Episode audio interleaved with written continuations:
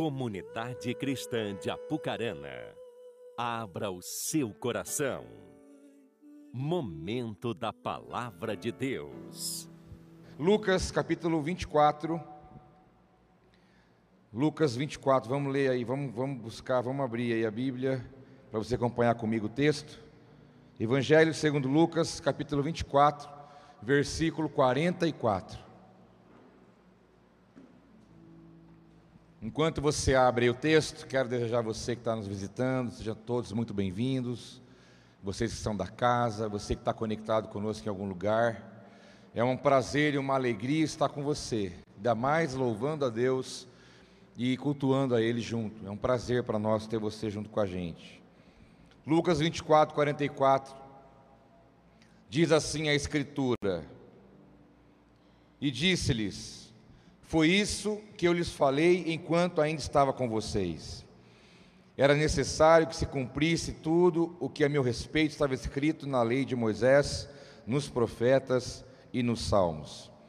Então lhes abriu o entendimento para que pudessem compreender as Escrituras, e lhes disse: Está escrito que o Cristo haveria de sofrer e ressuscitar dos mortos no terceiro dia, e que em seu nome seria pregado arrependimento para perdão de pecados a todas as nações, começando por Jerusalém.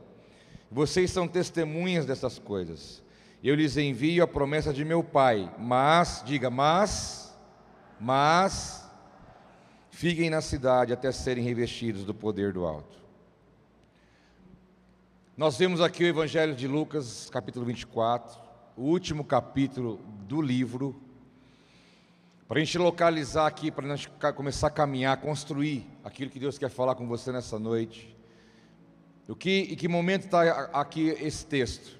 Jesus aqui já foi crucificado, Jesus já ressuscitou, e Jesus já esteve andando, depois de ressurreto, apareceu a muitas pessoas, e aqui ele estava, andando, ele estava dando as últimas orientações, aquilo que haveria de acontecer depois porque ele sabia, ele, estava, ele sabia que logo alguns dias ele seria levado aos céus.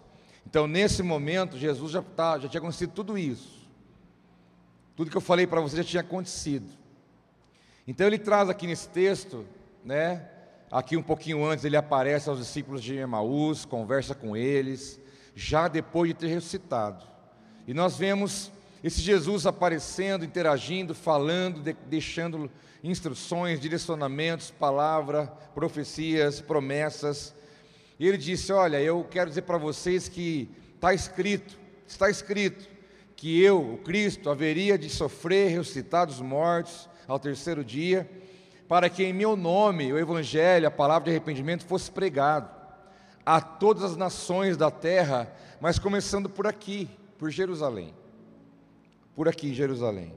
E ele falou: Olha, vocês que estão aqui comigo agora, vocês são testemunhas, e eu tenho uma promessa para vocês, eu tenho uma promessa para entregar para vocês, mas, mas, para que isso aconteça, vocês têm que ficar num lugar, no momento certo, na hora certa, no lugar certo, para que receba de mim o que eu tenho para fazer, e a partir daí a promessa vai se cumprir. Então nós vemos aqui nesse resumo da, do final da trajetória de Cristo aqui na terra, enquanto homem, enquanto filho de Deus, nós vemos aqui um propósito, uma promessa e uma condição. O propósito ele já deixou bem claro, ó, por isso que eu morri, ressuscitei, para que minha palavra fosse pregada, para que ela fosse anunciada. E também há uma promessa: olha, eu vou derramar algo sobre vocês, mas há uma condição: fiquem na cidade, fiquem em Jerusalém, até que do alto vocês sejam revestidos com o poder que eu tenho para derramar sobre a vida de vocês. Então aqui anuncia o alcance da mensagem, o propósito da mensagem, a promessa que ele tinha para fazer e a condição como teria que eles posicionarem diante daquilo que ele tinha falado. Mas tudo de começar por Jerusalém. Jerusalém seria o ponto de partida. Interessante que Brasil nem sonhava em existir, América do Sul, Central, América do Norte, alguns países da Europa. A África do Norte já existia, mas do, do meio para baixo não. Alguns países da Ásia não. Oceania, menos ainda. Mas ele disse: Olha, esse evangelho, essa palavra, ela vai alcançar todas as nações da terra. São mais de 200. Mais de, mais de 200. Só o continente africano tem 52, 54 países. É muito lugar. É muito lugar. Ele disse: A minha palavra, o que eu fiz, o meu sacrifício, essa mensagem vai chegar em todas as nações da terra. Vai começar por um lugar chamado Jerusalém, mas não vai ficar só aí, vai expandir. Tanto é, irmãos, que nós estamos aqui hoje falando do quê? Estamos reunidos em volta do quê? Em volta dessa palavra. Estamos fundamentados nessa palavra. Adoramos o Cristo que morreu, restou, que se entregou por nós. Essa mensagem chegou aqui, porque Deus, Ele falou que isso iria acontecer, o alcance da mensagem, a, a, a proposta dele, até onde isso iria estar se cumprindo em todos os lugares. Há gente adorando a Deus aonde você nem imagina nesse mundo. Existe alguém orando, lendo a palavra, falando com Deus. Está em todos os lugares. Para você ter uma ideia, eu fui procurar presença missionária em Bangkok, na Tailândia, para poder é, para que essa pessoa pudesse chegar até aquele jovem que é de Apucarana e que está lá esperando ser julgado pela questão que ele se envolveu. Falei, mas será que vai ter um alguém em Bangkok, na Tailândia? Um, Tailândia é um país fechado, budista, islam, islamismo, perseguição a cristão, até morte. Você não pode declarar sua fé, é muito difícil, o país é muito fechado. Falei, será que vai ter alguém lá, pai? Será que eu vou encontrar alguém ali? E eu fui atrás. Eu encontrei um casal, uma família de jovens, trinta e poucos anos, que estão lá há alguns anos na Tailândia. Eu fui, procurei, procurei, irmãos, eu revirei, revirei, revirei, revirei todos os catálogos de missões, juntas missionárias. Cheguei a um e-mail, mandei um e-mail, no mesmo dia recebi a resposta. E eu perguntei: olha, eu sou aqui pastor Cleves do Paraná, no Brasil, Apucarana, eu estou precisando de encontrar alguém aí em Bangkok. Você está aí, onde você está? Tem um contato que eu posso falar contigo? Eu preciso de uma ajuda, de um favor. E ele mandou automaticamente seu telefone, nós conversamos várias vezes já. E ele vai tentar fazer alguma coisa lá, porque ele sabe da situação. Dificílima, mas através de um milagre ele pode chegar lá. E nós estamos conversando sobre isso lá, em, lá num lugar desse. O que leva um casal com filhos pequenos ir para um lugar assim, pregar o Evangelho, não é porque eles quiseram somente, mas porque Jesus falou lá atrás: esse Evangelho vai chegar em todas as nações da terra. E lá ele tem pregado, tem falado com os vizinhos, muita dificuldade, é a cultura muito fechada. E ele compartilhou que tem tido experiências com a pregação do Evangelho, com testemunho de vida, mas estão lá, passaram a pandemia lá, né? E nós estamos tendo contato. Um dia eu vou apresentar melhor para vocês o projeto que, que eles têm lá. Então, esse Evangelho está em todos os lugares, porque Jesus falou que isso iria acontecer. Corações, pessoas, famílias, cidades, nações, mas começando por Jerusalém. Lembre-se: propósito, promessa condição. Essas três coisas vai caminhar com a gente até o final. Passado ali alguns dias, para você localizar aqui o contexto da história, Jesus, ele viveu 30 anos aproximadamente, foi crucificado, ressuscitou ao terceiro dia, ele andou na terra ainda mais 40 dias, já ressurreto, ele permaneceu andando e conversando com pessoas mais 40 dias, ele apareceu e conversou com aproximadamente 500 pessoas antes de subir. Quando ele sobe em Atos capítulo 1, que ele está falando com os discípulos, falou: Olha, chegou o momento, como quem diz, agora chegou minha hora, vocês continuam. Diz a palavra que ele subiu aos céus, chegou dois homens de branco e disseram para os discípulos: Olha, da maneira como ele está indo, ele vai voltar.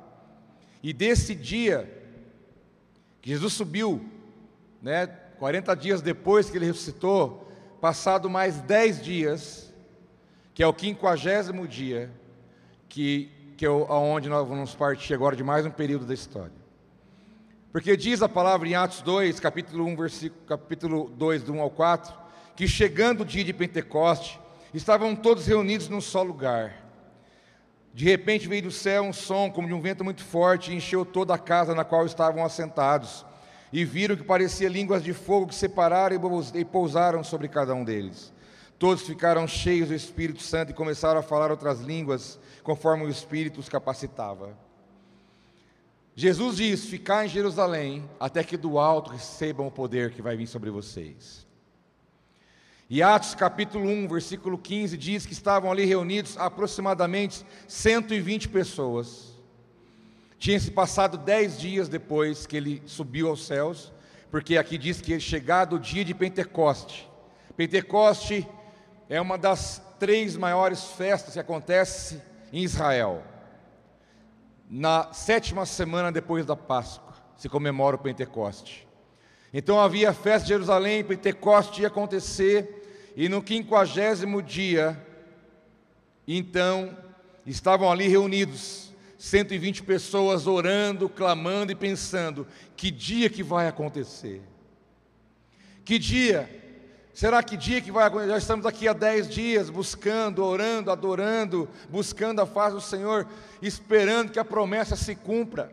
Podia demorar uma semana, podia demorar dez anos, dez dias, 15 anos, 20 ou 30, eles não sabiam, Deus não falou o dia que iria acontecer, Ele só disse: fica lá, porque vai acontecer. Então eu quero pegar um gancho aqui e falar para você, meu irmão, assim como chegou o dia dessas pessoas, o seu dia também vai chegar. Aquilo que Deus já falou para você, as promessas que Ele fez e tem feito, fica tranquilo, esse dia vai chegar na sua vida porque Ele é um Deus que cumpre as suas promessas, nunca deixou de cumprir. Estavam reunidos aqui, diz a palavra que eles estavam assentados. O Espírito Santo não veio quando eles estavam de joelhos, não veio quando eles estavam com as mãos levantadas, mas a hora que eles estavam assentados, quem sabe esperando um turno para começar a orar de novo, ou alguma coisa parecida, não sei mas que foi numa hora que eles não estavam esperando. Que a hora que você está orando, chorando, clamando, ou com as mãos levantadas, você, você pensa, qualquer momento, Deus vai falar comigo. Mas estavam assentados. De repente veio. Ou seja, veio na hora que eles possivelmente não estavam esperando, jamais estavam esperando. E o poder que Jesus falou que ia ser derramado veio sobre a vida deles. Algo sobrenatural. Algo que o homem a ciência não explica. É uma, algo tão forte que vem sobre nós. Eu passei hoje em frente da chácara, da antiga chácara da Paraná Motor. E toda vez que eu vou para aquele lado lá, para o lado das chácaras lá, aqui é Carana, eu lembro que ali foi a minha maior e grande primeira experiência que eu tive com o poder de Deus, no ano de 1996. Toda vez que eu vou lá, não tem jeito, eu lembro tudo. E nesse dia o poder veio sobre a vida deles, de maneira tremenda que eles ficaram cheios do Espírito Santo. Sabe por quê? Vou te explicar.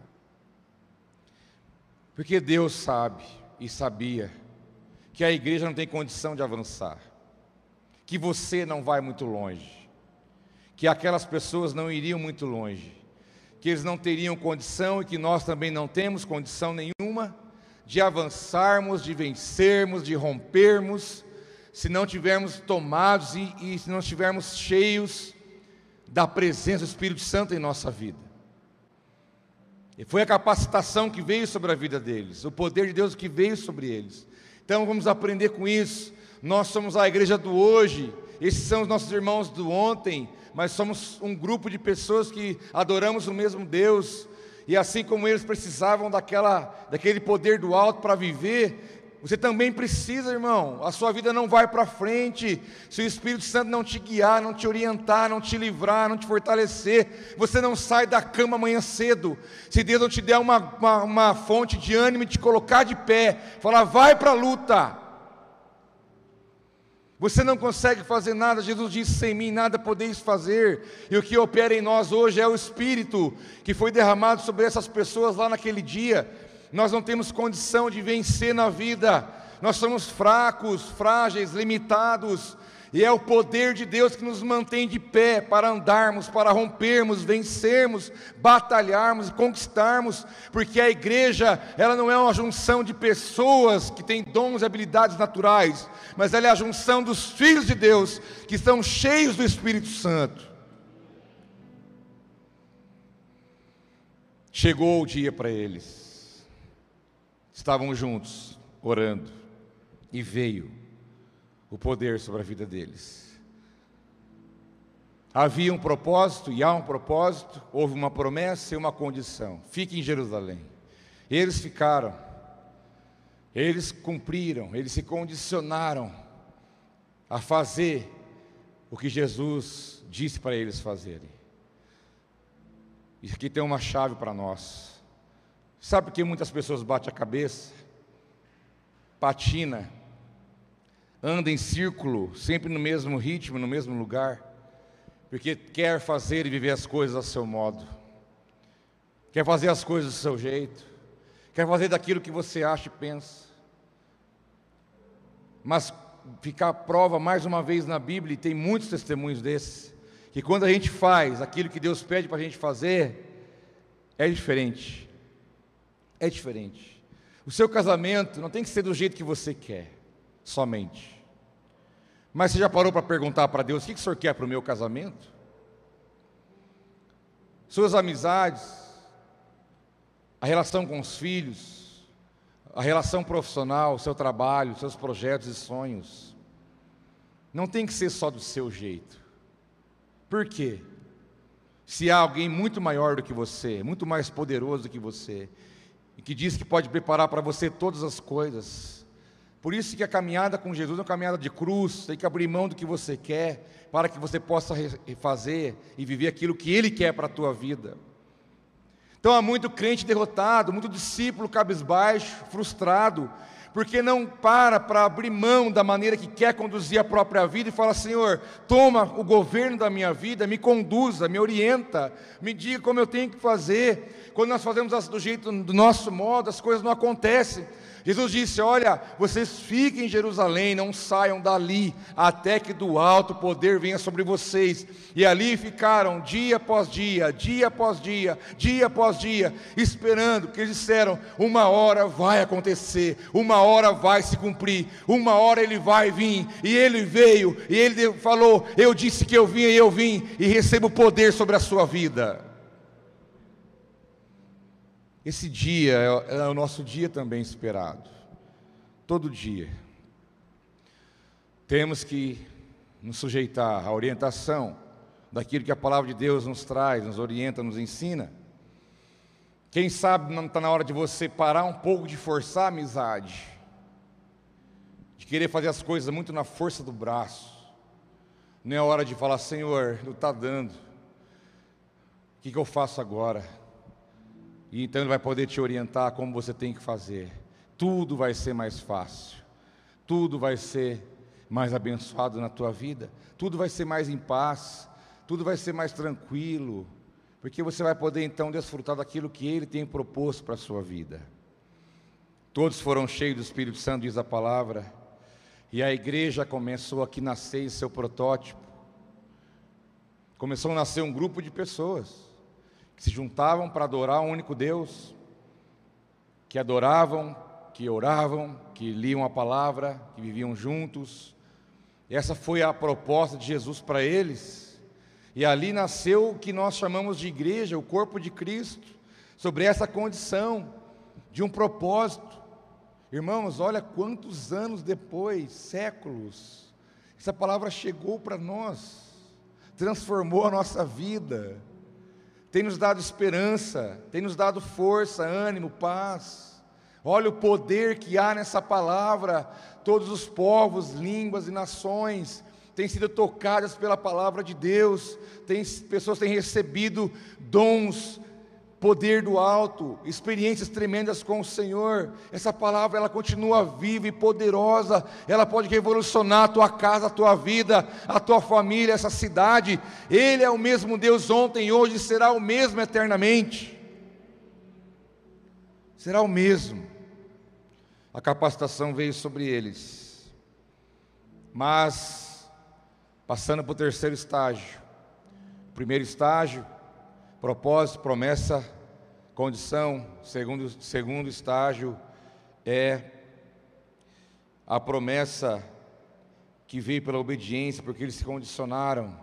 Em terceiro lugar, a delimitação do céu. Você pode perceber que quando Deus vai fazer alguma coisa, ele já dá uma delimitada como que vai ser. Abraão, junta as coisas, mulher, junta os trem. Vão para um lugar, para onde? Não sei, Deus vai mostrar. Abraão, sai daqui e vai para um lugar. Que lugar? Vai que eu vou te mostrar. Esse lugar existe, esse lugar está numa região, esse lugar tem fronteiras, esse lugar ele tem uma, ele tem um, uma maneira que você vai encontrá-lo, mas esse lugar você vai encontrar com ele. Primeiro você tem que sair desse lugar. E assim ele foi, Deus delimitou para ele, da onde ele estava e para onde ele haveria de chegar no lugar que Deus ia mostrar. No meio do caminho, Prosperaram tanto ele e seus sobrinhos que não tinha pasto para as ovelhas, estavam brigando por causa de grama. Não tinha lugar, era muita ovelha, muita cria, muita prosperidade. Abraão sempre foi muito rico. E Abraão falou: Olha, é o seguinte, não está dando certo, vamos cada um pegar o seu rumo. Se você for para cá, eu vou para lá, e cada um pode escolher primeiro. Então lá escolheu um lugar, as Campinas, um lugar delimitado, e para lá ele foi. E Abraão foi para um outro lado, também delimitado para onde ele iria, caminhando, levantando altares rumo ao propósito de Deus. Então nós vemos a Bíblia, Deus delimitando, né? O jardim que Deus fez, o jardim foi colocado no Éden, e esse Éden ele era delimitado pelos rios Gion, Eufrates, Tigre, Pison. Estava ali delimitado suas fronteiras, seu lugar, exatamente onde ele estava localizado. Então a Bíblia é muito clara nas delimitações que Deus tem para nós. E aqui, diante do propósito, da promessa da condição, Jesus também falou para eles, no caso para nós, que isso, isso cabe a nós, a delimitação de como as coisas haveriam de acontecer. E ele falou no capítulo 2 de Atos, versículo 39, diz: Pois a promessa é para vocês para os seus filhos e para todos os que estão longe, para todos quantos o Senhor nosso Deus chamar. Os 120 estavam ali reunidos, foram cheios do Espírito Santo.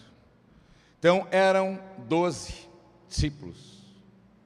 Depois Jesus enviou 70, certo? Depois estavam aqui os 120. Depois foi criando proporções maiores. Depois o capítulo 2 aqui já pula para 3 mil. E aí vai, as coisas vão acontecendo. Mas o que ele fala é o seguinte: chama, a promessa é para você. Isso é para acontecer com você. Isso é para acontecer com seus filhos. Isso também tem a ver com os que estão perto, com os que estão longe. E todos quando o Senhor Deus chamar. No caso, essa promessa falava de nós. Então, quando Deus derrama sobre a tua vida, meu irmão, a graça, a palavra, a bênção de Deus. Ele está dizendo: olha, isso é para você, isso é para os seus filhos, para os de perto, de longe e todos quantos o Senhor Deus chamar, todos quantos vieram a crer no meu nome, podendo-se assim dizer. Então, quando você está lá mergulhado na presença de Deus, chorando, aprendendo com Deus, tendo as suas experiências, tira o teu filho do videogame Conversa com ele. O que, está chorando aí, mãe? Não é nada não, filho. Deus está falando com você. Está tendo uma experiência tremenda com Deus. E você não partilha isso. Isso não é só para você. Isso é para os seus filhos. Tira os seus filhos dos celulares, dos jogos. Diminui esse trem. Diminui esse trem, pelo amor de Deus, que está demais. Traga ele para ouvir senta com ele, conversa, compartilha, fala, ora junto, leia a Bíblia. Não adianta você se queimar pelo Espírito Santo, teu filho olhando, olhando, perdido no espaço. Não adianta nada, porque não é só para você, é para os seus filhos, dirá seus netos. Que Deus te dê saúde e longevidade para você poder testemunhar e discipular os seus netos. Para aqueles que estão de perto, aqueles que estão longe. E para todos quantos vierem a crer, a todos quantos Deus chamar, porque a delimitação da, da promessa de Deus está colocada. Então cabe a nós, quando a palavra fala aqui de filhos, nesse versículo, original grego teknon fala de filho biológico, filho de sangue, mas fala de filho na fé. Filho na fé. Recebi ontem o SOS da África, irmão. Pastor nosso lá, pressão alta, 23 por 15, um mês. Você imagina que é uma pessoa ficar um mês com a pressão 23 por 15? Não morreu porque Deus não deixou. Nem sabia que estava assim. Não estava sentindo bem e foi levando. Não é igual aqui que você vai num lugar, já mede a pressão na hora, já te dá um remédio. Não, não tem isso. É na raça. Filhão, vai, mede isso, vamos ver. Arrumou uma receita, o remédio lá é caro. Não tem acesso aqui como nós temos remédios mais baratos, né? Lá é muito mais caro do que aqui porque a procura é menor. Mas já foi medicado, está com remédio para o mês todo, vai ser acompanhado. Tem um médico nosso aqui de Ribeirão Preto que ajuda nessa área da hora missionária, doutor Palocci, já vai entrar com uma receita, um, e assim vai. E assim vai. E eu chamei a atenção dele duramente. Porque o pai corrige o filho que ama, você sabe. Falei, como é que você não me fala uma coisa dessa? Por quê? Você não está bem, você está mal. Como ele diz, tomale, tomale. Você tem que falar. Para com essa ideia que vai incomodar, para com essa ideia de vergonha, para com isso. Chamei no tento, chamo mesmo. Chamo quantos for preciso mas eu chamo por amor, para ensinar, para ajudar. Porque os filhos que Deus tem para você não são só seus filhos biológicos. Quantas pessoas você levou a Jesus até hoje na sua vida, meu irmão? Quantos que você viu se batizar e você pensa, nossa, eu ajudei, falei de Jesus, aconselhei, orei, intercedi, visitei, carreguei, ensinei, batizou. Quantos? Você tem que viver essa experiência. Se você não dá o fruto, você morre. Uma árvore seca não tem sentido de existir. Você é chamado para receber a bênção de Deus, a promessa de Deus está sobre você, está sobre os seus filhos, sua família, mas também está sobre os seus filhos espirituais. E eu pergunto aonde eles estão? Pode estar agora no bar enchendo a cara, pode estar agora brigando com a mulher em algum lugar, pode estar louco por aí, pode estar dormindo, roncando, que bebeu o dia inteiro, pode estar em algum lugar, pode estar sentado em cima do dinheiro, como se o dinheiro fosse seu Senhor, o seu Deus. Aonde estão os seus filhos?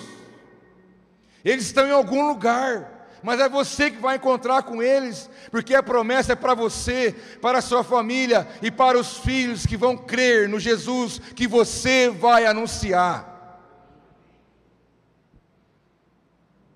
Que você vai anunciar. Na simplicidade, no natural, num testemunho de vida. Quando você vai falar para alguém que aconteceu com você na tua casa, Jesus é bom, Jesus é ótimo, Jesus muda a nossa vida, Jesus pode transformar você, sua casa, morreu por mim. Por... Tem coisa mais difícil, fácil do que isso? Não tem. Mas onde estão os seus filhos? Os seus filhos biológicos, eu sei onde eles estão, debaixo das suas asas, e é aí que tem que ficar mesmo até que possam voar. Mas temos que nos preocupar, porque Deus olha para nós, Ele também quer encontrar esses filhos espirituais, que são aqueles que serão evangelizados por nós, que serão tocados através da nossa vida e pelo nosso testemunho, os de perto e de longe, todos quantos vierem a crer. E quando o Espírito Santo veio naquele lugar, vamos avançar mais um passo na história. Algo aconteceu e algo foi inaugurado um novo tempo. Uma igreja, um povo surgiu, e nós chamamos hoje de igreja primitiva, igreja apostólica, um grupo que se reunia para buscar a face do Senhor. A igreja não é esse prédio. Poderíamos estar aqui em outro endereço, mas a igreja não é uma instituição, não é um CNPJ, ainda que isso se faz necessário. Mas a igreja, meu irmão, é eu e você de ombro, é quando a gente toma um café. Que vontade de tomar um café. Vou chegar em casa, vou ter que tomar um café. E vou tomar aquele. Você sabe qual que é, né? aquele, o mais gostoso que tem. Que Deus me deu. É na mesa do café, é o olho no olho, é a conversa, é o bate-papo, é a ajuda, é a parceria, é a amizade, é a aliança. É quando você ergue a mão para adorar a Deus, você olha lá, tem um outro com a mão levantada também, na mesma direção. Está fazendo a mesma coisa, o mesmo espírito, o mesmo coração, o mesmo propósito. Nasce ali um grupo de pessoas que andam num propósito, que andam debaixo de, um, de, um, de uma missão, de um caminhar, de um coração é um novo tempo inaugurado. Mas diz em Atos capítulo 2, versículo 39, um pouquinho mais adiante, que eles se dedicavam ao ensino dos apóstolos e à comunhão, ao partir do pão e às orações. Todos estavam cheios de temor e muitas maravilhas e sinais eram feitos pelos apóstolos. Todos que criam mantinham-se unidos e tinham tudo em comum. Vendendo suas propriedades e bens, distribuíam a cada um conforme a sua necessidade. Todos os dias continuavam a reunir-se no pátio do templo, partiam o pão em suas casas e juntos participavam das refeições, com alegria e sinceridade de coração, louvando a Deus e tendo a simpatia de todo o povo. E o Senhor lhes acrescentava todos os dias os que iam sendo salvos. Um novo tempo surge na história, um novo tempo chamado igreja não é uma instituição, não era Roma, não era uma sinagoga, não era um templo, não era nada disso. Era um grupo de pessoas tocados por Deus que disseram: vamos levar isso para outros. Que o desejo de Deus é que todos sejam salvos. Deus não quer muito, Ele quer todos. O novo tempo começa. Esse grupo de pessoas revolucionou a história. Eles mudaram cidades, eles causaram desconfiança nos poderes políticos, que começaram a crescer em número e, e força, e tinha uma representatividade. O povo que adorava a Deus. Esse povo é igual ao fermento, quanto mais batia, mais crescia. Quanto mais Roma queimava crente na, no meio da rua como tocha humana, mais essa igreja crescia. Quanto mais perseguido, reunindo em buracos, cavernas, em lugares escuros, porões, perseguidos, mortos, mais essa igreja cresceu, porque ela não é algo que o homem inventou, é algo que o próprio Deus criou e falou: vocês vão fazer minha vontade na terra.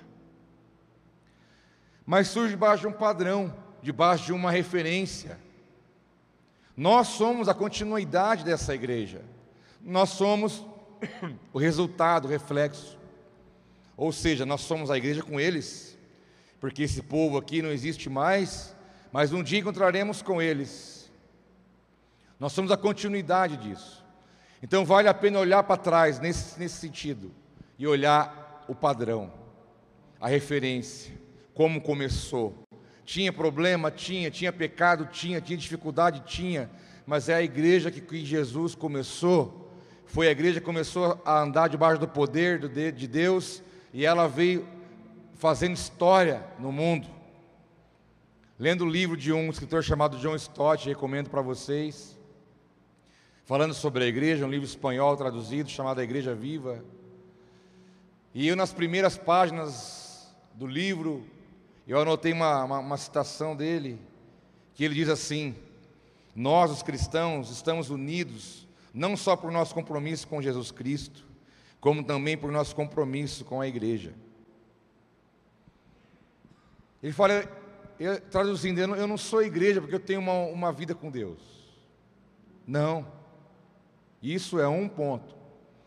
Ele fala, nós estamos, o que nos une, o nosso propósito, somos igreja, porque temos uma vida com Deus, mas também temos uma vida entre nós.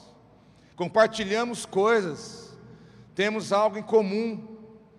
Então, eu já vi pessoas achando que servir a Deus é estar só com Deus e eu quero estar num lugar onde eu escuto a palavra de Deus, eu oro, eu canto, e eu sigo a minha vida, eu não quero nada com ninguém. Isso não é ser igreja, isso é uma ideia equivocada, porque a ideia da igreja é ter compromisso com Deus e ter compromisso com você, e você também tem comigo. E assim caminhamos nas dificuldades, nas diferenças, Então a igreja de verdade não é uma igreja que está olhando só para o céu, mas é uma igreja que olha para o céu, mas também olha para a terra, a minha volta, você, meus irmãos, a cidade que eu moro, a rua. Eu não posso ver um papel no chão e deixar ele ali. Que eu tenho compromisso com o lugar onde eu estou, com as pessoas que moram comigo, que habitam comigo, que andam na mesma rua que eu ando e que faz aquilo que eu faço, que está fazendo parte da minha vida, quanto mais aos domésticos da fé, diz a palavra. Diz Deus: olha, socorra todo mundo, mas em primeiro lugar, socorra os domésticos da fé, no sentido que primeiro tem que ajudar o seu irmão. A igreja nasceu sobre, debaixo desse padrão. E eu vou ler só um pedacinho do que ele fala aqui, John Stott. Precisamos ter a mesma perspectiva da igreja que Jesus tinha e redescobrir a visão de uma igreja viva, renovada pelo Espírito Santo, tal como foi nos seus primeiros tempos. O propósito de Deus não é salvar indivíduos e perpetuar seu isolamento. Deus se propôs edificar a igreja, uma comunidade nova e redimida, planejou-a na eternidade passada e está levando a cabo no processo histórico do presente e será aperfeiçoada na eternidade.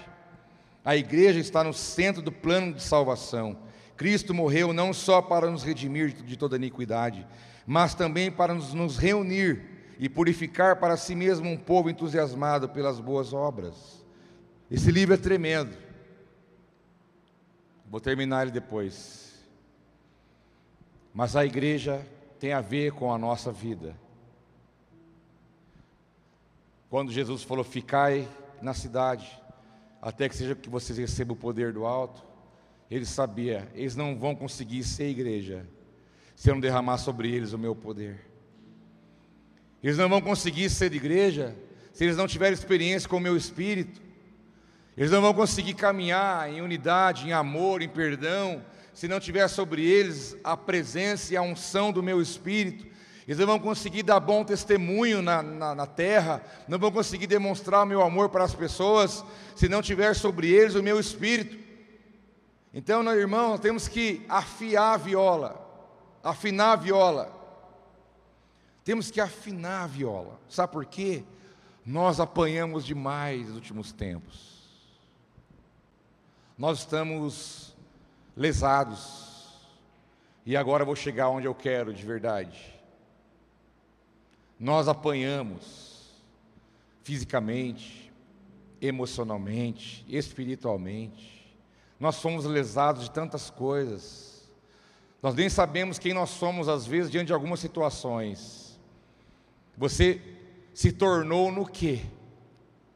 Depois de tudo que você viveu de um tempo para cá. Nós não podemos fazer da igreja algo que Deus não fez. Eu não posso fazer que a igreja se torne em algo que Ele não quer que ela se torne. Que nós passamos uma tormenta muito grande e isso pode mexer na essência, isso pode mexer na base, isso pode mexer naquilo que é o fundamento. E se você tiver com a mente desfocada, tiver com o entendimento é, comprometido, a igreja não vai ser o que ela tem que ser, porque se você não for, ela já está, já está manca. Porque a igreja é você, o corpo de Cristo é você. É você, tua casa, tua família, são as nossas famílias, nossos filhos, é a nossa vida. Nós viemos de uma tormenta muito grande. Você não quer que você se fique feliz da vida por ser um mero sobrevivente. Isso é muito pouco. Não celebre por ser um sobrevivente, não é isso que Deus tem para você. É muito mais. Mas a igreja ela está aí. Ela foi balançada, ela foi mexida, ela foi ela foi bombardeada, porque você foi bombardeado, porque você foi atingido, porque sua mente ficou confusa, teu coração ficou duro. Os valores foram alterados. O mundo está de pernas para os ares. Está tudo meio estranho, tudo meio esquisito. E você está no meio disso, e você é a igreja do Senhor. Você é o sal da terra, você é a luz do mundo, você está nesse contexto, mas você continua sendo a igreja que ele disse: Desde Jerusalém até as nações, eu tenho um propósito na sua vida. Mas diz o texto que eu li para vocês em Atos, capítulo 2, 39, que aquela igreja tinha um modo de vida. E a nossa, nosso alvo é resgatar. Lá diz que eles perseveravam na doutrina, no templo e nas casas. Então a igreja está aqui. Daqui a pouco a igreja vai para sair por aquelas portas. Daqui a pouco a igreja vai estar cada um no endereço.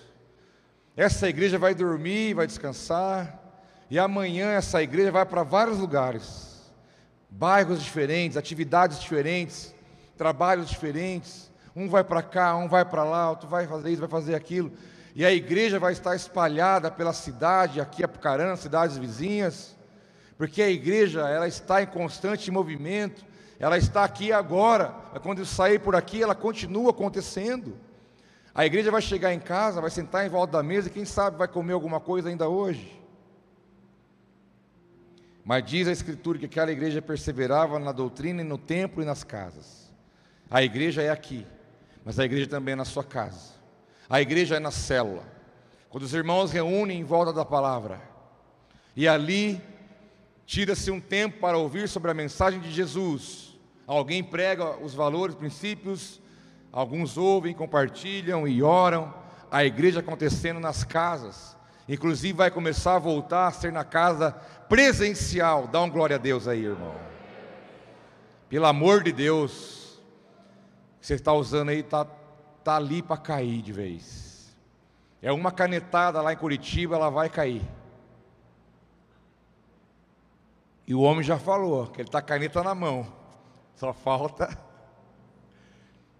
Já deu, né? Fala a verdade. Já deu, já deu, já deu. Já deu. Tchau.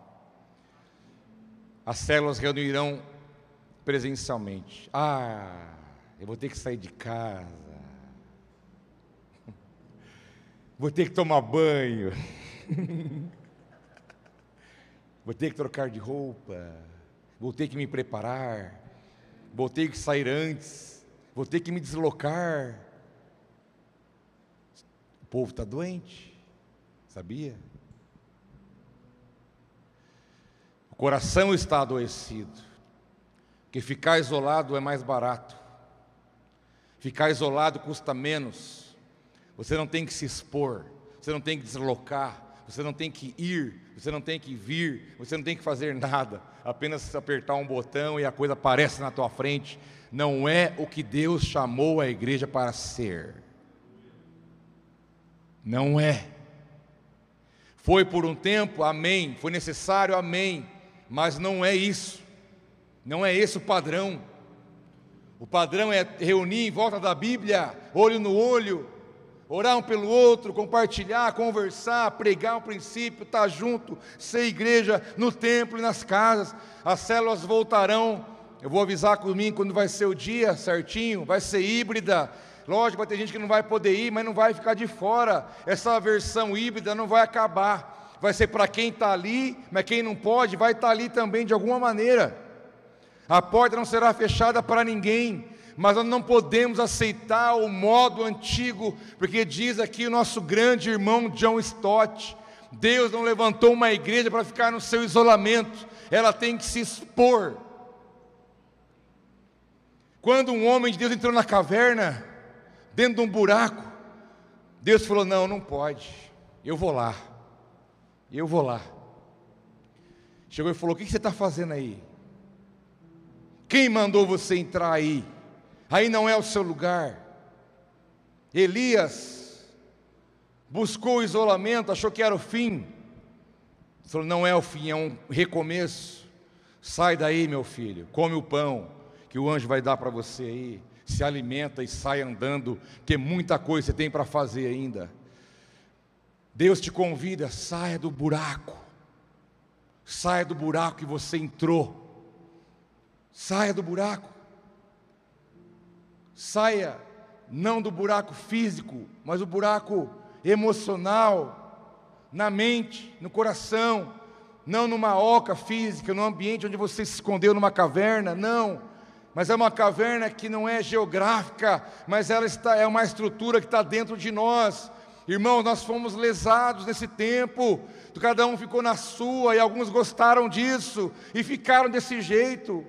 E quem diz, já ouvi pessoas dizendo, não, podia ficar assim para sempre. Isso não é um discurso de alguém saudável, é o discurso de alguém que já está doente, é patológico. Se você pensar que é melhor ficar igual estava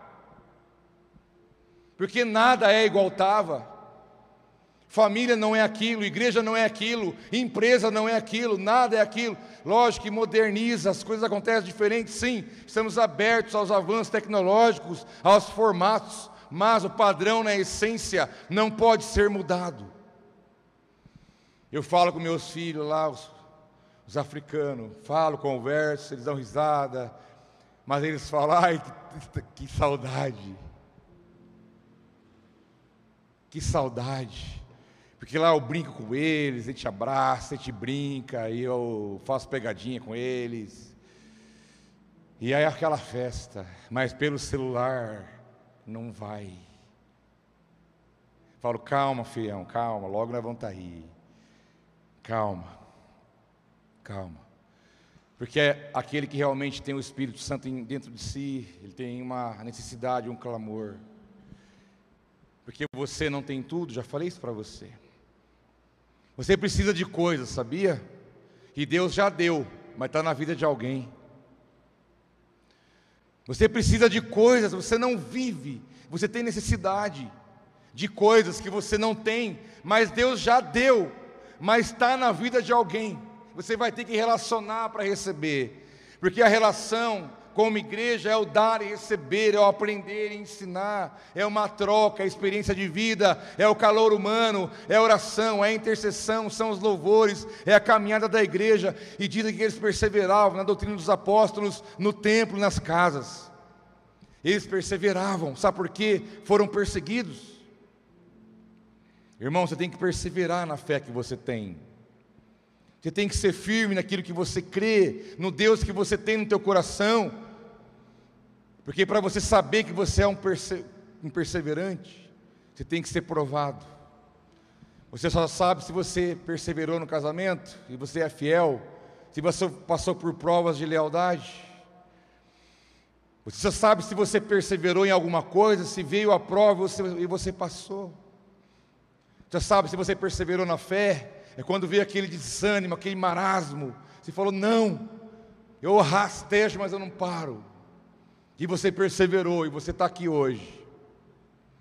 Perseverar na doutrina da palavra dos apóstolos. Essa palavra vinha de alguém, tinha alguém que era um instrumento.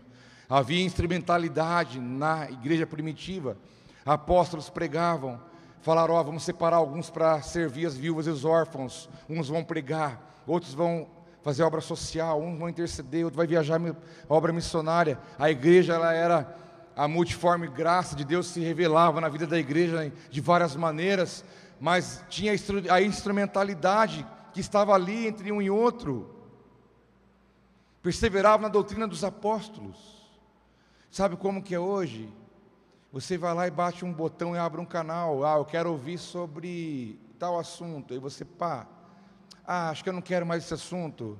Agora eu vou, vou ver outro assunto. Aí vou lá e troca. Ah, agora eu quero ouvir o pastor tal. Pá. Agora eu quero ouvir a mensagem tal. Pá. Ah, o fast food, meu irmão, está aberto. Você ouvir pessoas é ótimo, ler livros é ótimo. Eu sou um grande incentivador do conhecimento, de, de você adquirir. Mas sabe de uma coisa? Você tem que honrar a vida daqueles que que são instrumentalidade na sua vida. Quando você passar por um perrengue, manda um e-mail para esse do YouTube, fala, oh, você pode vir aqui na minha casa? Falou, nunca, nem te conheço, nem sei onde você mora, e eu nunca vou ir na tua casa. Quando você tiver de um problema, dificuldade, manda um e-mail lá para o cara do YouTube, fala, oh, você não pode vir aqui me atender e conversar comigo? Você não pode vir, eu posso ter um momento com você? Esquece. Perseverar na doutrina dos apóstolos, é na instrumentalidade, e crer na palavra que é dita a você, daqueles que estão com você, daqueles que estão caminhando com você. Muitos são bênçãos, eu também escuto, ouço, leio, mas eu não troco alguém do meu povo que estiver aqui falando para mim, eu não troco por nada. Porque esse eu conheço, esse anda comigo, esse eu sei quem é, conheço os defeitos, qualidades e conheço o coração. Então hoje está se pela modernidade líquida que nós temos, a, pós-modernidade líquida, está tudo dissolvido, relações dissolvidas, ninguém tem vínculo com ninguém. Ah, eu não quero isso, eu troco, eu não quero aquilo, eu troco. Cada ano sai um celular novo, o celular é ótimo, mas porque saiu outro, eu tenho que trocar, o meu não presta mais. Troca amizades, não tem amizades mais longas, de longa estrada. Você tem amigos de 10 anos, de 20, de 30 Hoje em dia se troca de relações, de amizade, como quem troca de calçado. Nada está bom, o carro não está bom, a casa não está boa, as amizades não estão boas, e vai trocando e trocando e trocando e trocando, e nunca tem nada. E é um vazio existencial. Porque é preciso voltar a estabelecer relações sólidas, verdadeiras. Uma boa amizade nunca é construída se não houver perdão. Um casamento nunca vai permanecer na aliança se não houver perdão. E ninguém constrói relações duradouras, seja de casamento, amizade e assim por diante, se não for baseado na questão da verdade, do perdão, da graça, da segunda, terceira, quarta chance, da tolerância, do amor, do diálogo. Irmãos, por isso que eu falo, a igreja, a sociedade, o povo foi lesado. Temos que olhar para essa realidade aqui e ver como que isso começou lá atrás, para poder resgatar isso. Comam na mesa, tenham, tragam Jesus para estar tá na sua casa, na sua mesa, persevere na fé. Esteja esperto com o que está querendo entrar ali, persevere na doutrina, naquilo que é ensinado, pregado, anunciado, no templo e nas casas, em todo lugar que nós formos. Porque a mentalidade é que eu vou para a igreja. Essa mentalidade não é a correta. Você não vem para a igreja. Como que a igreja vai para a igreja? Você é a igreja e você vem para cá para reunir com os demais para ser igreja junto. Essa é a realidade. Manter-se firme. Diz a Escritura que eles tinham comunhão, estavam juntos e comiam juntos. Tinham prazer de estar junto. Hoje em dia as pessoas estão retraídas. Elas estão com os pés atrás, elas estão no modo caverna, não quer relação, não quer contato, está econômico nessas coisas, mas a igreja não avança, não há troca de conhecimento, de vida com Deus, não há crescimento, não há maturidade, não há nada saudável em ficar retido.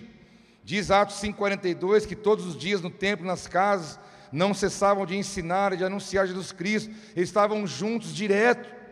Qual é o sentimento seu quando alguém fala, vamos fazer tal coisa? Vamos fazer alguma coisa? Eu espero que você não faça aquela pergunta. Sabe qual que é? Quem vai? Essa é a pior, hein? Vamos fazer não sei o quê? Quem vai? Aí você entregou. Você tem problema. Quem pergunta quem vai tem problema. Sabia? O problema não está em ninguém, está em quem pergunta isso. A comunhão, nós como igreja fomos lesados na comunhão. A gente vivia junto, fazendo coisas, era um ritmo acelerado, bom. Era uma coisa aqui, era uma coisa ali, era uma coisa lá e não sei o quê. Né? E sempre envolvido e fazendo e conhecendo gente, confraternizando e, e do nada acabou. Acabou. Acabou. Tinha gente com uma roupa de astronauta no portão. Opa, testificou. Irmã, onde você comprou essa roupa? Fala que eu quero uma. roupa de astronauta, para entrar aqui só com roupa de astronauta. E outra, daqui um, uma vez por ano entra uma pessoa aqui. Todo mundo ficou desse jeito, meio na, na meio estranho. E a igreja que nasceu na comunhão, não estar junto, no olho no olho, na mesa, foi privada disso. Isso causou um mal muito grande. As relações se enfraqueceram. O amor muito se esfriou. Mas o mesmo Espírito Santo que derramou naquele dia, vai derramar na tua vida hoje. E você vai sair daqui como a igreja daquele tempo. A sua mente alinhada, o seu coração aquecido e a visão totalmente direcionada pelo próprio Deus. Eles tinham alegria e prazer em estar juntos, partiam o pão, eles tomavam a ceia junto, a ceia do pão e do cálice também tinham as suas ceias, as suas, as suas almoços, jantas, é, reuniões para desfrutar de comunhão, eles faziam as refeições juntos, mas hoje há muito empecilho, Hoje há barreiras para serem quebradas, e as barreiras estão na mente das pessoas, está no coração das pessoas, e pode estar na tua mente e no teu coração, irmão. Quebre isso. Não há igreja isolada, não há igreja, cada um na sua, não é essa, porque nós somos um corpo. Eu vou embora, o meu corpo vai inteiro para o mesmo endereço, meu braço não vai para o lado, minha perna para outro. Nós somos um corpo, estamos ligados. Diz a palavra que um corpo bem ajustado, bem ligado, ele cumpre o seu propósito. Mas aonde, até onde eu estou disposto a isso? Até onde eu não fico esperando que alguém faça alguma coisa por mim? Até onde eu não estou cheio de problema, fico naquela coisa, ah, ninguém me ajuda, ninguém faz, olha, eu estou sofrendo, passando dificuldade, olha a minha luta, não aparece ninguém, tá? Você está preso no seu orgulho. Que dia que você levantou a mão e falou: oh, me ajuda aí, ore por mim. Olha, você, tem, você pode me ajudar, me dá um conselho, me dá uma ajuda, ore por mim. Mas que dia que você anunciou que você precisa? As pessoas estão dentro da caverna e além de estar lá dentro, fica apontando para quem está fora. Vocês estão errados, vocês não sei o que. Irmão, temos que sair dessas estruturas malignas do vitimismo, da certeza dos absolutos que nós criamos na nossa mente. Temos que sair desse lugar da defesa e nos expor. Eu preciso estar perto de você, porque só de perto é que eu vou ver o que passa na tua vida e você vai ver o que passa na minha. Eu não posso ficar dentro de casa lá trancado, esperando que alguém vá lá perguntar: escuta, você está precisando de alguma coisa? Não. Se eu preciso, eu tenho que falar, porque eu tenho irmãos. Porque eu tenho uma família, tenho irmãos na fé, homens e mulheres que adoram o mesmo Deus que eu, porque eu vou ficar sendo massacrado pelo orgulho, eu vou sinalizar se eu precisar. E eles estavam juntos no partir do pão, na comunhão, no envolvimento das causas uns dos outros, oravam juntos, oração coletiva, adoração coletiva, havia temor, simplicidade, e eles contavam com a simpatia de todo o povo. As pessoas olhavam para ele e falavam: Nossa, como é que faz para entrar nisso aí? Chegavam, nossa, que povo bom. Como é que eu faço para fazer parte disso? Entendeu? As pessoas querem estar com você, meu irmão. As pessoas saem melhores quando elas passam um tempo com você. Você é visto como alguém agradável, você é visto como alguém feliz, você é visto como alguém que sempre tem uma palavra boa de esperança? Ou será que nós estamos envolvidos pelo cântico do Egito? Reclamação em cima de reclamação, azedo, amargo, chato, onde ninguém aguenta ficar perto. Porque a igreja lá atrás era diferente. Eles eram simples no trato, simples na vida, tinham posses, tinham casas, tinham mais de uma casa, porque eles vendiam a casa, dava para a obra de Deus e continuava reunindo em suas casas. Então eles tinham provisão, eram simpáticos, as pessoas queriam estar com eles. Você conhece alguém que se fala, nossa, que vontade de ficar um dia inteiro com essa pessoa? Então seja um desse. Crentes carrancudos, crentes chatos, não faz diferença, porque não tem amor, exala a barreira, exala o empecilho. Vamos abrir, vamos abrir um sorriso, vamos tirar os pesos, vamos tirar a amargura, vamos tirar a tristeza, vamos deixar que Jesus saia através de nós e que as pessoas sejam atraídas não por nós, mas pelo Cristo que habita e que pelo menos aparece. Havia temor, simplicidade, e provisão tinham a mesma mentalidade. Mas antes de falar o último ponto, eu quero contar uma experiência. Que eu preciso orar por você por uma causa específica. Aqui diz que eles oravam juntos, adoravam. E sexta-feira, enquanto estávamos orando aqui, à noite, a gente vai orando, Deus vai falando com a gente algumas coisas. Tem coisa que eu sei que é para mim, tem coisa que eu sei que é em esferas diferentes, mas algo para vocês. Então eu vou fazer uma pausa aqui para fazer isso, depois eu volto. Contar uma parábola. Havia um grande investidor, uma pessoa com muita condição financeira. Imagine um investidor grande. Ah, pode ser que o dono da Tesla, pode ser, ou alguém outro. Uma pessoa muito poderosa, com recurso. E esse grande investidor, ele estava atrás de alguém que pudesse trabalhar com esses recursos.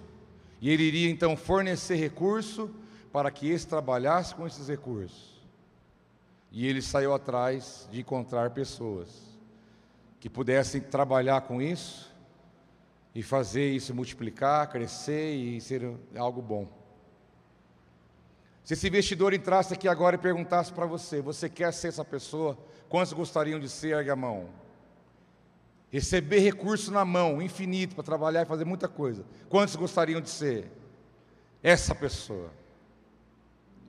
Pois quando eu estava aqui orando comigo, na minha luta com Deus ali, porque tem hora que eu entro numas, numas de Jacó e o anjo, e eu falei, Senhor, quantas coisas estão acontecendo, porque agora essa semana abriu uma porta para nós, de uma porta missionária no Nordeste, no interior de Rio Grande do Norte, uma cidade chamada Paraná.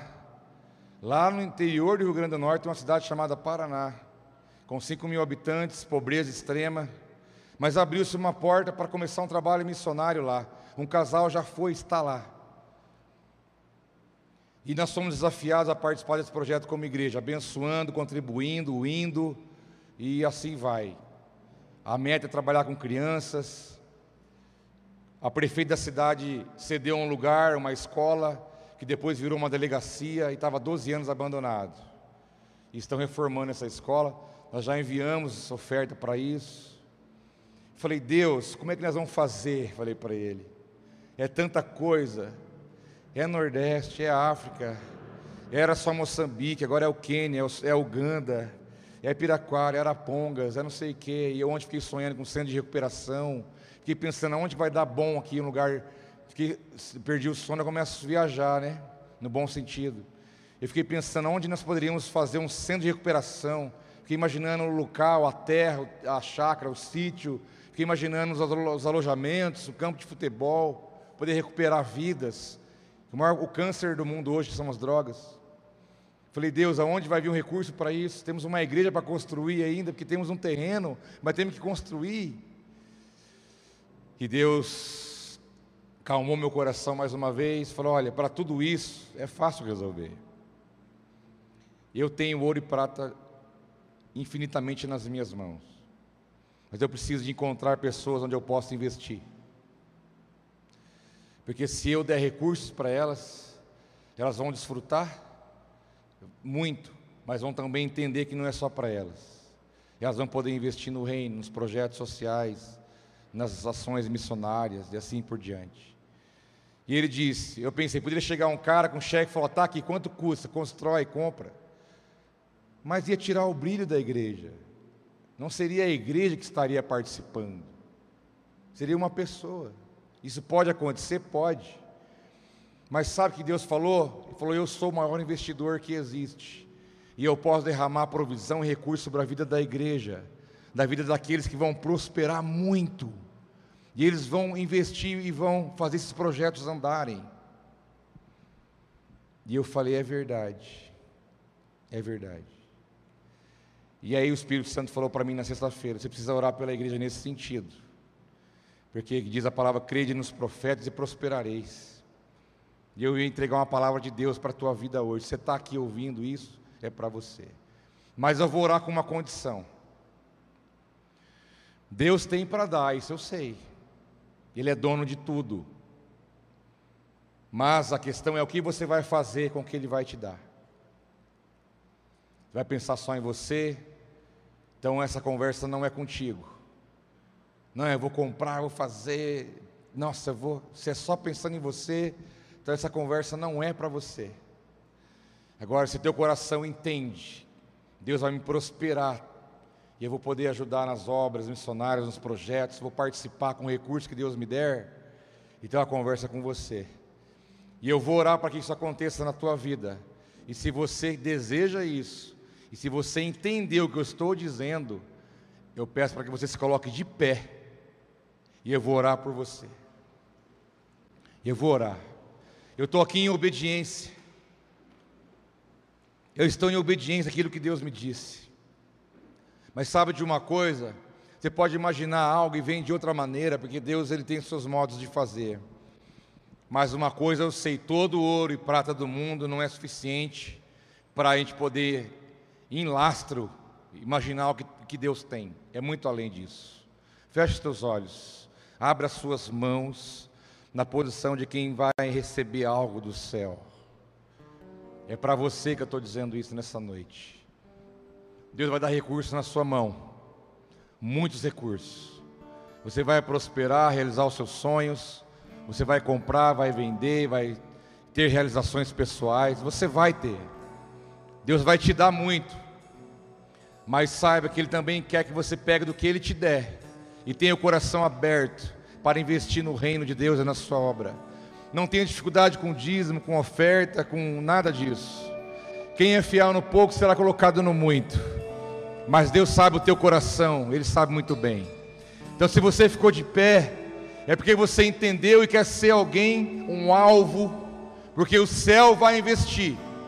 O céu vai te dar ideias, sabedoria, vai abrir caminhos e você vai prosperar para que você possa ser usado nas mãos de Deus, para ser um administrador daquilo que Deus te der, para que a obra do Senhor também avance na terra, porque é dessa maneira que a igreja andou e anda desde o princípio. Então eu quero que você feche seus olhos com muita fé no teu coração. Diga para o Senhor Deus, eu estou aqui, pode investir em mim, Pai. Pode investir em mim, Pai. O Senhor não vai se decepcionar comigo. Pode derramar sobre a minha vida, porque eu quero eu quero ser um alvo da tua bênção, da prosperidade, porque isso é bíblico, isso é promessa, isso não é algo que você vai pegar de alguém, é o desejo que Deus tem para você. Quem sabe você não prosperou nesse nível ainda, porque teu coração estava tomado por algumas coisas. Vai pode ser que nessa noite você tenha um entendimento claro.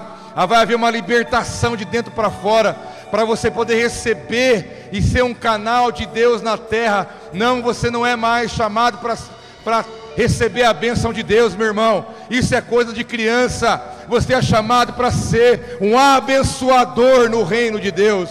Alguém que é um canal de bênção nesse mundo. Então eu quero orar por você, Pai em nome de Jesus. Eu quero abençoar a sua igreja nessa noite com prosperidade, com graça. Meu Pai, abra os caminhos, dê sabedoria, dê entendimento. Pai, investe nos teus filhos, dê, meu Pai, na mão deles recursos, recursos, que os recursos do céu venham sobre a tua vida, sabedoria, inteligência e unção de administração. Você vai ter o coração aberto para abençoar vidas, abençoar projetos, abençoar famílias, abençoar o reino de Deus. Seja próspero, seja abençoado, seja um abençoador, seja um canal que todos vejam a bênção de Deus sobre a tua vida, sobre a tua casa. Eu declaro que você não precise tomar emprestado, mas que você empreste, assim diz a palavra do Senhor Prospere, meu irmão. Viva. Não tenha medo, creia. Se creres, verás a glória de Deus. Se creres, verás a glória de Deus. Se creres, verás a glória de Deus. Se você crê, dê um aplauso bem forte ao Senhor. Sejam abençoados em nome de Jesus.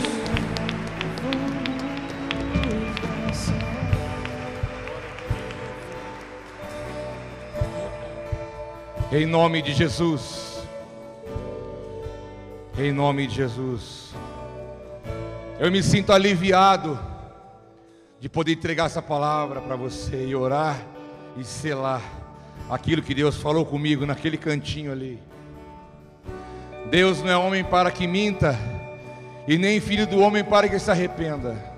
E Ele vai cumprir, porque há uma promessa, há um propósito, e há uma condição, e a condição que tem a ver com você é a obediência e a fé, para que você veja essa realidade na sua vida.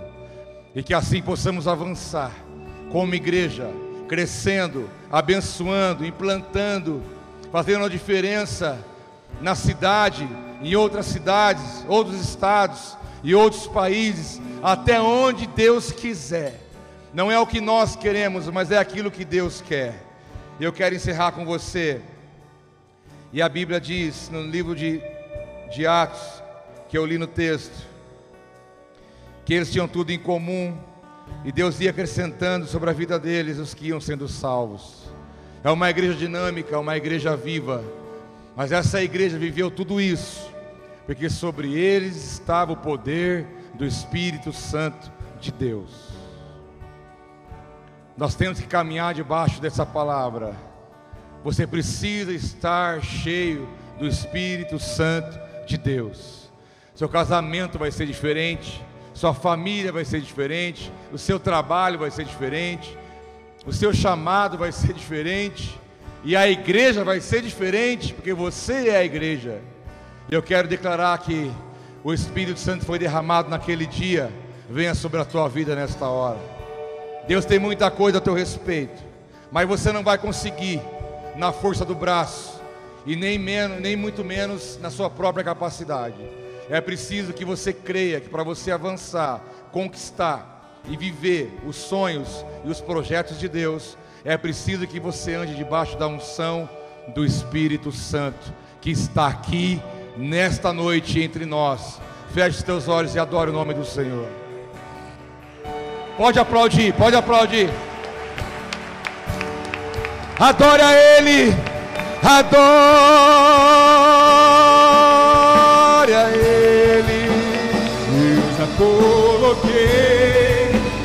adore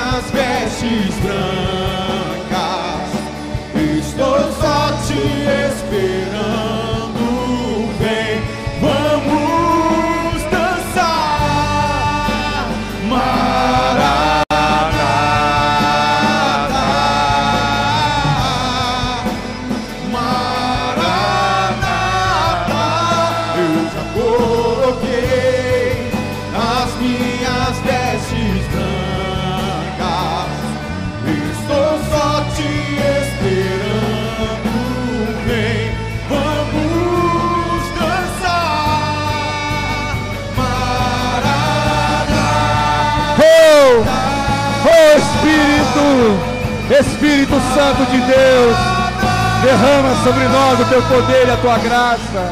Tempo nos olhos, eu não imaginava que era lindo assim, que era lindo assim, meu noivo esperado.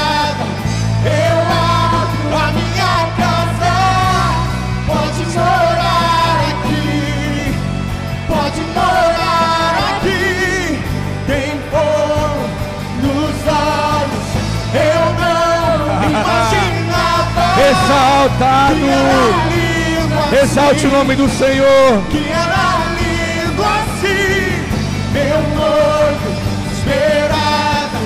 Eu abro a minha casa, pode morar aqui, Aleluia, morar aqui. aleluia. Eu quero que você ande e se mova debaixo do poder e da unção do Espírito Santo de Deus. Você faz parte de uma tribo, meu irmão. Nós somos da tribo de Judá. E há um leão da tribo de Judá que ruge com autoridade, porque ele pagou o preço para você receber tudo isso. O preço já foi pago. Ele já conquistou na cruz por você. Que o leão venha rugir com autoridade e falar: Eu vou te levar a viver o meu sonho para a tua vida. Eu vou te levar a entender o que é a minha igreja. Eu vou te levar a entender que você tem um papel, há uma missão sobre a tua vida, porque a igreja é o representante do reino na terra. Você é um representante legal do reino de Deus nessa terra.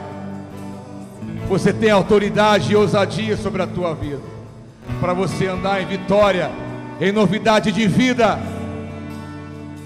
e para ver os milagres e sinais acontecerem. Deus é contigo, meu irmão. Mais do que isso, Ele é o teu cabeça, porque Ele governa sobre nós. Todo espírito de engano, toda mente lesada, todo coração endurecido, seja transformado nessa noite pela unção, porque o óleo despedaça o jugo.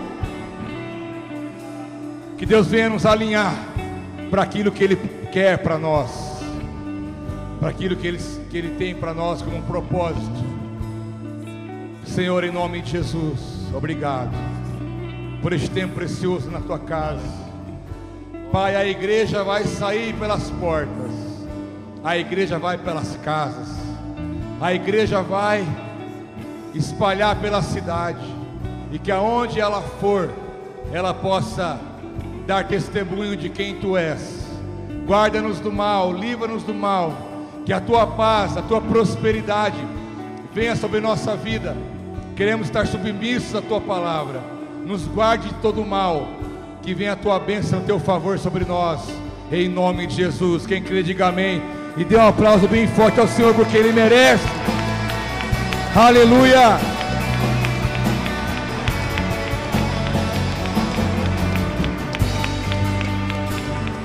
Aleluia. Tem do seu lado, tem igreja do seu lado. Dê um abraço na igreja que está do seu lado. Fale, eu sou igreja contigo. Tamo junto. Somos igreja unidos pelo Senhor. Deus te abençoe. Boa semana. Shalom. Um abraço. Shalom, shalom.